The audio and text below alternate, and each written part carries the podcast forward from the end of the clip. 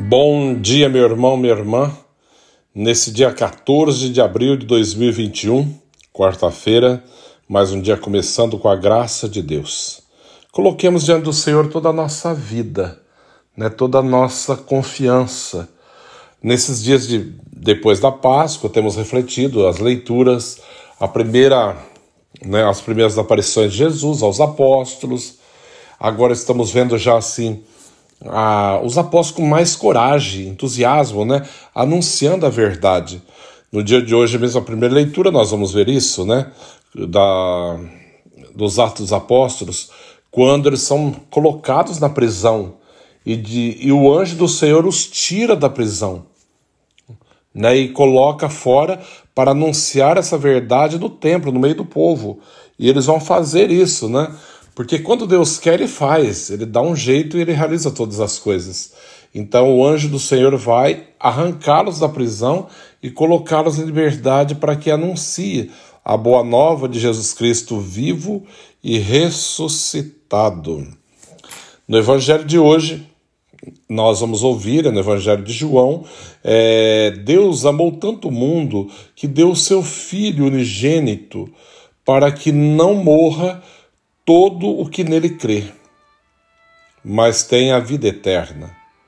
De fato, Deus não enviou seu Filho ao mundo para condenar o mundo, mas para que o mundo seja salvo por ele. Quem nele crê não é condenado, mas quem não crê já está condenado, porque não acreditou no Filho, no nome do Filho unigênito. Ora, o julgamento é este: a luz veio ao mundo mas os homens preferiram as trevas à luz, porque suas ações eram más. Quem pratica o mal odeia a luz e não se aproxima da luz, para que suas ações não sejam denunciadas. Mas quem age conforme a verdade aproxima-se da luz, para que se manifeste que suas ações são realizadas em Deus. Palavra da salvação. Glória a vós, Senhor. Nesse momento, refletimos um pouquinho sobre esse evangelho, né? De João. Deus não mandou, não, amou tanto o mundo que enviou seu filho ao mundo para salvar o mundo, não para condenar o mundo. Nós temos que ter essa ideia bem clara que Jesus veio ao mundo para nos salvar e não para nos condenar e é a maior prova do amor de Deus para com os homens, enviando o seu único Filho ao mundo para salvar o mundo, para nos libertar da morte, da condenação eterna, do pecado. Então Jesus veio ao mundo para nos salvar, para que não morra todo o que nele crer, mas tenha a vida eterna. De fato, Deus enviou seu Filho ao mundo para não para condenar o mundo, mas para salvar para que o mundo seja salvo por ele. Quem nele crê não é condenado, mas quem não crê já está condenado, porque não acreditou no nome do Filho unigênito. Quando nós não cremos, quando nós não esperamos em Deus, nós estamos praticamente condenados, porque a quem buscar, a quem esperar, em quem acreditar, em quem confiar a nossa vida. A nossa esperança está no Senhor. Se nós não confiamos nele, onde está a nossa esperança? Onde estão os nossos sonhos, os nossos projetos? Em quem buscaremos força? Somente em Deus. Somente em Deus. Porque Ele é a nossa única certeza, a nossa única salvação. E ainda diz assim o Evangelho: o, julga, o, ora, o julgamento é este para aqueles que não acreditam em, em Jesus Cristo. A luz veio ao mundo, mas os homens preferiram as trevas à luz, porque suas ações eram más.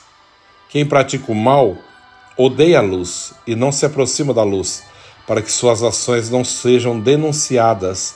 Mas quem age conforme a verdade aproxima-se da luz para que se manifeste que suas ações são realizadas em Deus. Se realmente as nossas atitudes estão em Deus, as nossas ações, né, o nosso coração está nele, não temos que temer nada, né? Agora, se o nosso coração está longe de Deus, as nossas ações são más, as nossas atitudes são perversas, totalmente fora de Deus, dos seus mandamentos, da sua vontade, aí temos que temer, é claro.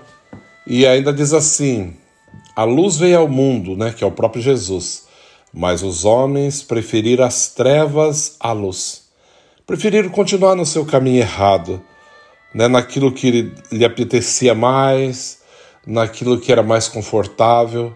Muitas pessoas buscam o caminho mais fácil, o mais confortável, que não tenha sofrimento, que não tenha dificuldade, que não tenha sacrifício nenhum. Mas já vou dizendo, este não é o caminho da salvação.